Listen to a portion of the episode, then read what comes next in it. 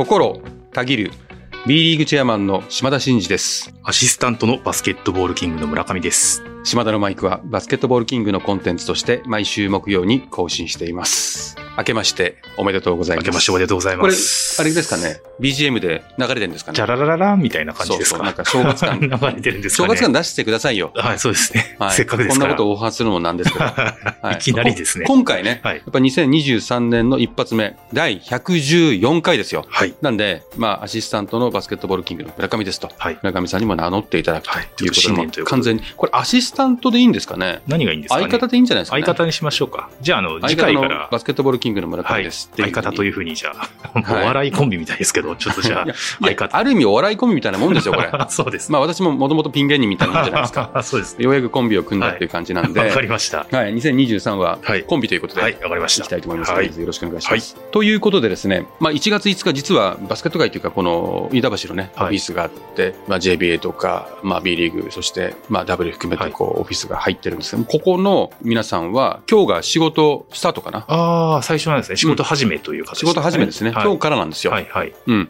で、まず午前中、これ毎年恒例なんですけども、初詣をするとまあ、役員が、こう、はい近くのね、はい、はい。氏神様にお参りをするということで、まあ今年順調にいきますようにということで、まあ祈願をするんですけども、はいまあ何をともあれね、今回はワールドカップがね、はい。夏にありますから、はいまあその成功を祈りながらですね、はい行ってきたいなというふうに思いますので、皆さんよろしくお願いします。はい。ということで、今回は、まあ初回なんで、ちょっとバスケ絡み、うそしてちょっとプライベート絡み分けて、新年の抱負というか、うんまあこんなこと考えてますとか、こんなことしたいなみたいな話をざっくばらんに、はい。いきなりざっくばらんいきなりざくばらん。年明け早々ザックバランですからね、一年の経営は元旦にありですから、ここでザックバランだとずっとザックバランになってしまうんじゃないかっていう まあでも一応抱負は語られるわけですからあ、ね。そうそうそう。ちょうど新年にふさわしい。あ、抱負じゃないですよ。抱負的な。抱負的な、はい。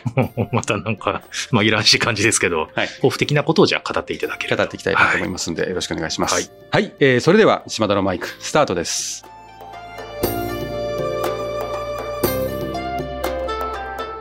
島田のマイク。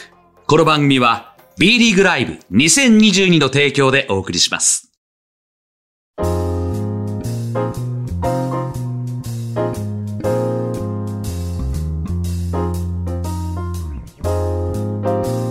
はい。ということで、2023年一発目ですけども、まあ、毎年恒例ですね、これね。うん。これやっぱりあれですね、毎年やってると恒例が増えてますよね。そうですね。例えば、クリスマスははい決算発表とか決さ、なんとなくこう、ルーティンになってきてる気はしますけど、まあ、これはこれで大事なことなんで、はいまず2022、去年のね、うんこの最初の一発目って私ね、まず個人的なことで言うと、毛筆頑張りますとか、はいはいはい。ワイン頑張りますみたいなことを言ってるんですよね。はいであとはまあ公開収録やりたいですとか、防震やラジオ番組の進出したいですとか、まあそんなことを話してたはいはい。というはい。ことなんですよ。今回もうちょっとじゃあうん、濃いめにね、濃いめに。お話した方がいいかなというふうに思ってます。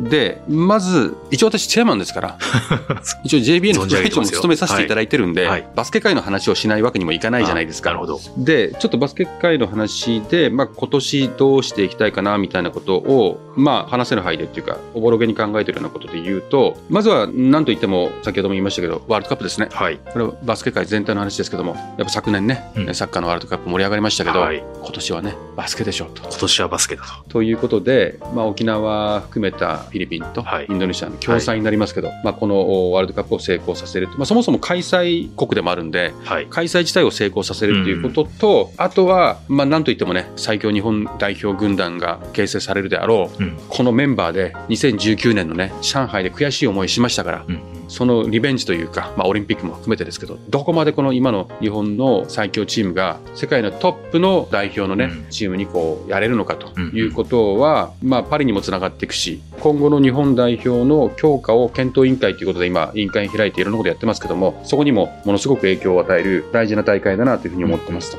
まさに、えー日本代表をいかに強くするかっていうことを短期的にも中期的にも長期的にも議論してて、うん短期的なところはまさにワールドカップなんで、うんうんそこにもこう通ずること、そこにも手を打てることは今進めてますけども、まずはここで勝ちたいね。そうですね。勝ちたい。うん、おっしゃってる通り、その開催地としての成功っていうのはもちろんありますけど、参加国としての日本の成功みたいなことっていうのはやっぱり勝ってうん。結果を残していきたい。そうですんな感じですよねね。。まあそんな簡単なことではないんですよね、はいはい勝つってことは。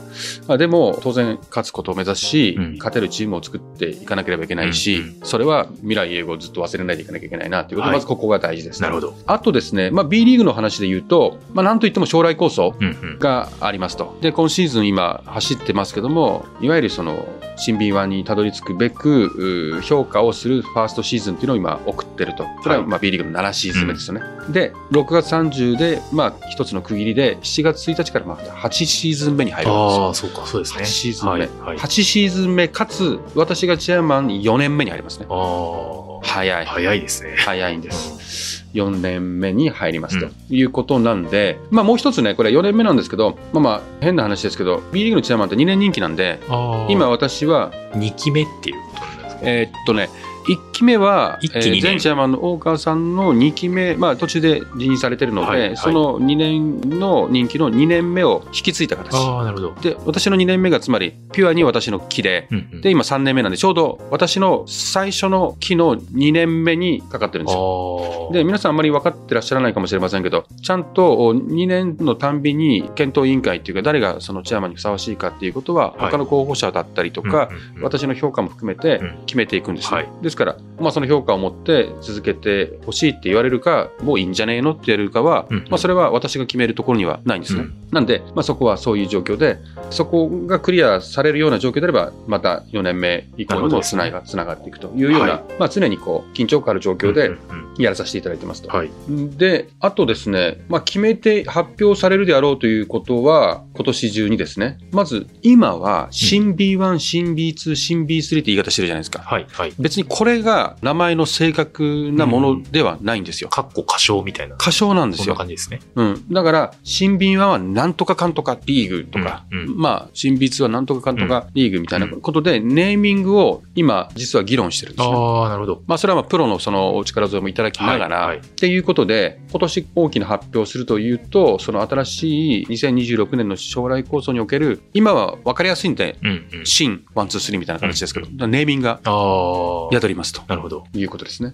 いうのを発表できるかなっていうことうんうん。をですね。あとはその将来構想の one two three のそれぞれのレギュレーションですね。 on the court とか、はいはい。いわゆる細かいうん。ルールうんみたいなものもだいぶ決めて発表するタイミングになるんじゃないかなと思いますね。ちょっとぼんやりしてた輪郭が割とくっきりしてくるっていう感じになるんですかね。うん。今あれじゃないですか4000人とか、はいはい12億とかはアリーナとかって言ったら B1 だねとか B2 そのそれぞれのカテゴリーの基準みたいなものははっきりしてるけど、はいじゃあその基準でリーグ戦が行われる時のルールってどうなんのっていうことってあんまり言ってないじゃないですか。そうですね。でその辺のところがいよいよ2023に徐々に明らかになってくるということなんで、ちょっと楽しみにしていただきたいなと思いますと。で最後にもう一つ、まあ、ちょっと私なりにこのいろいろ思ってるのは、はい3月に NBA の、おまあ、コミッショナー含めてミーティングをしたりとか、はいまあ、おそらくオーストラリアもね、うん NBA のあのコミッショナーともこの間お会いして、ちょっといろいろ突っ込んでやっていこうとはいいう話があったりとか、はい。あと、まあ、台湾にも3月かな、うん。行きますと。で、年末に韓国にも行ってきてるんですけども、ちょっとその海外っていうもの、まあこのコロナで3年ぐらい交流含めて止まってたんでう、ん。ビジネスの連携の観点と、うんうんうんあとは競技での連携と、うんうんあとは何よりも育成ですね。育成ですか？うん、私はもう若い世代をもうどんどん海外に送り込めるような仕組みを作りたいんですよね。ああ、なるほど。うん、でその海外に送り出す時のその経済的負担みたいなものをうんうんしっかり工面して、うん。そういうことができるような状態を仕組みとして作りたいし、受け入れる先方とのその有効な関係を持ってうん。大事にね、うん。育てていけるような状況を作りたいというのが一番ありますね。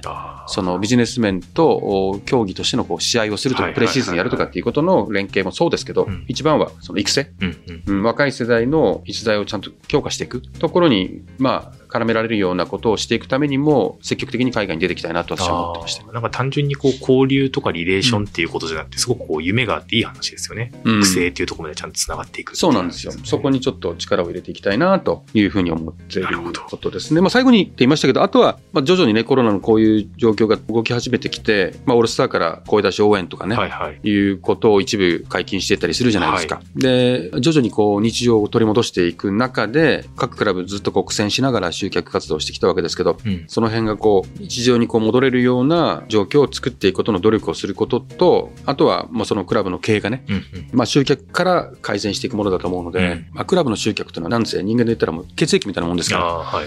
はい。血液がね、サラサラにならないと健康になりませんという話は、この番組でちょいちょい話しますけども、はいですからまずクラブ経営がアフターコロナで徐々に改善していくことの大前提はやはり血液である集客をね、うん。うん。改善していくということなので、そこをサポートすることにちょっと力を入れていきたいなと思ってますね。ああ、はい。これが。ビジネスのまあ話。、法人としてという感じに近いですかね。で、はい。まあ、個人的にはまあゆるゆるな話になりますけども、あの2年連続2回目のはいマンダラチャートを続けようと思ってああ、なるほど。ます。マンダラです。はい。これはもう2022年に効果があったということで、ちょっと引き続き。やっぱりね、うんこういうことは大事ですね。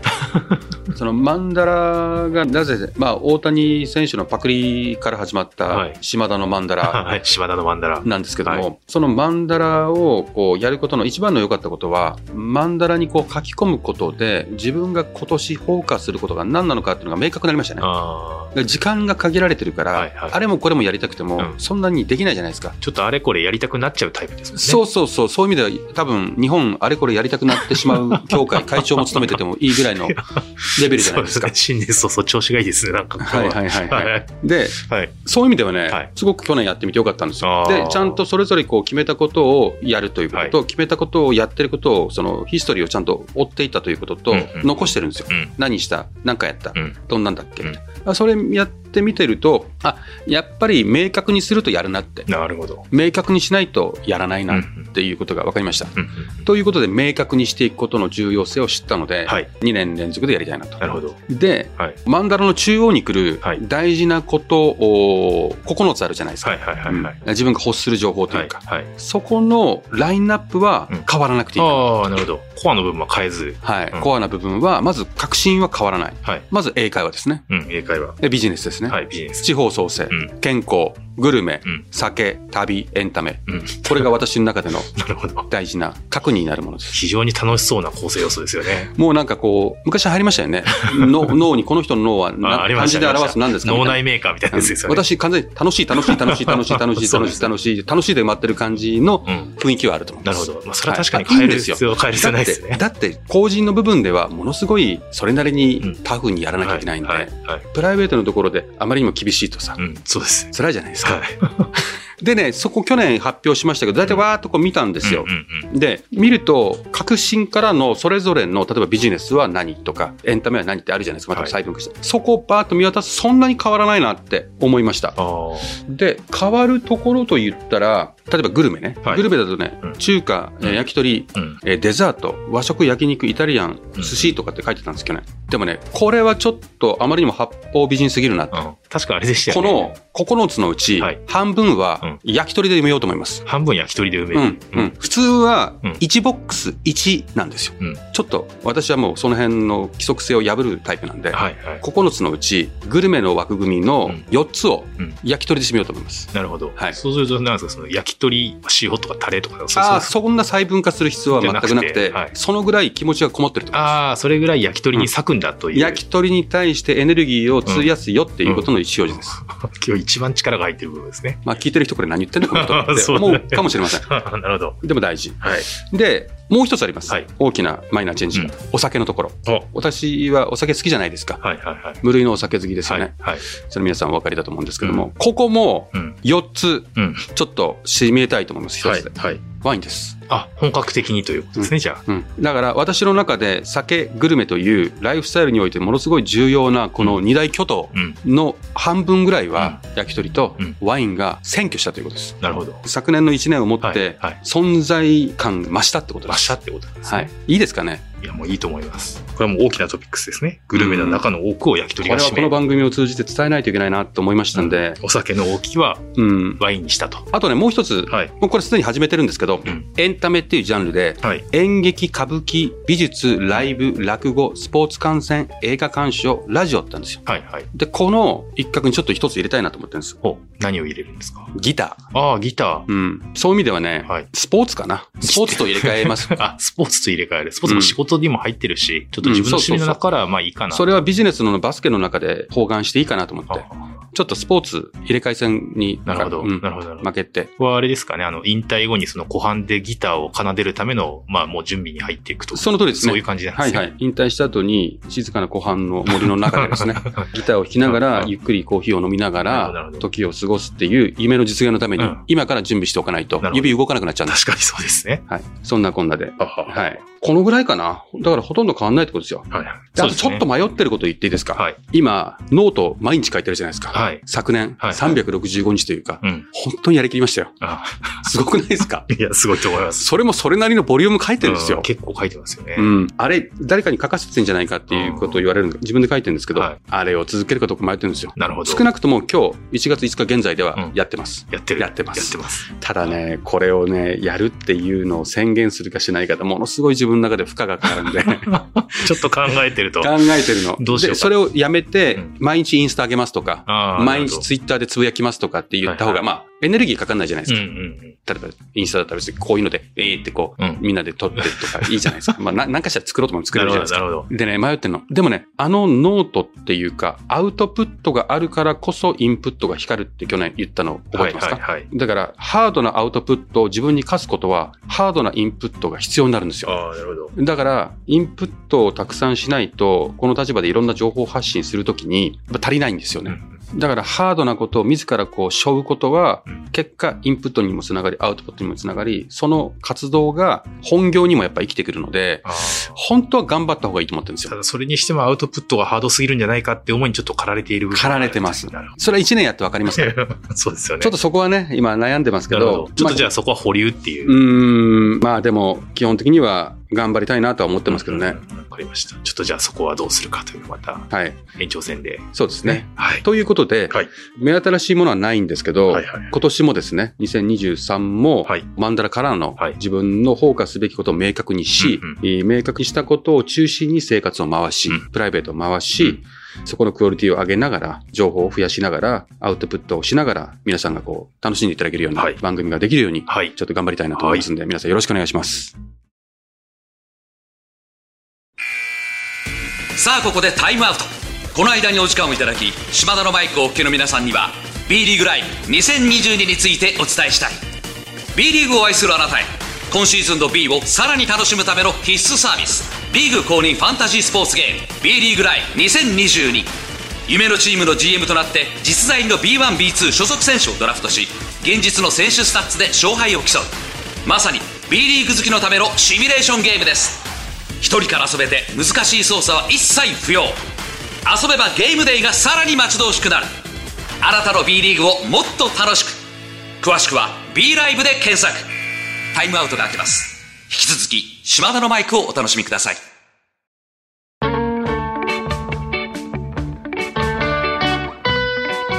島田のマイク。この番組は B リーグライブ2022の提供でお送りしました。はい、えー、そろそろエンディングの時間です。島田のマイクでは、リスナーのあなたからのメッセージを受け付け中です。私への質問、企画のリクエスト、悩み相談、暗算祈願、何でも構いません。えー番組で紹介させていただいた方には、島田のマイクオリジナルステッカーを差し上げております。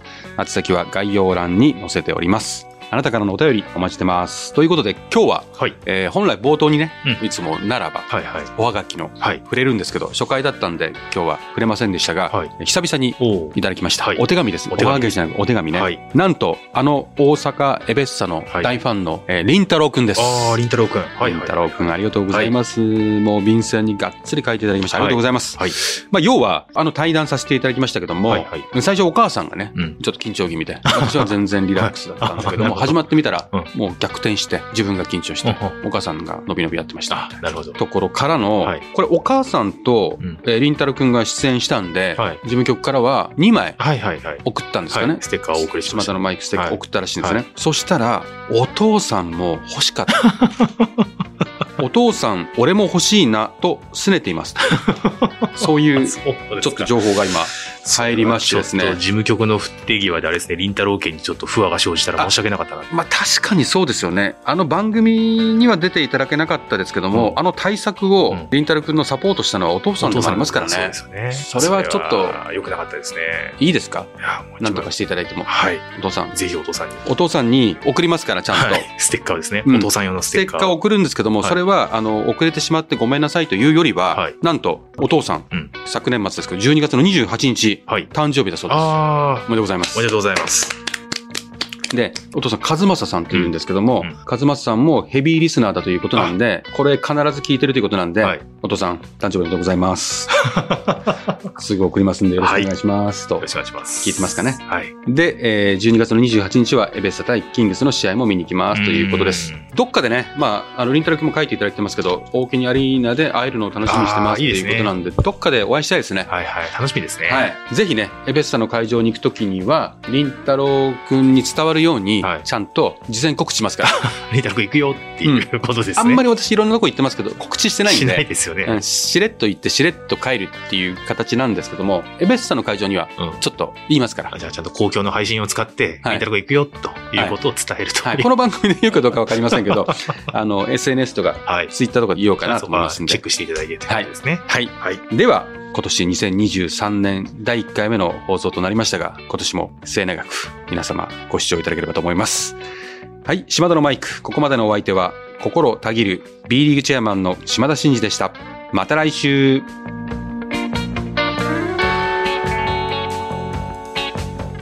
お聞きいただいたコンテンツは制作バスケットボールキング制作協力 B リーグ配信日本放送でお届けしました。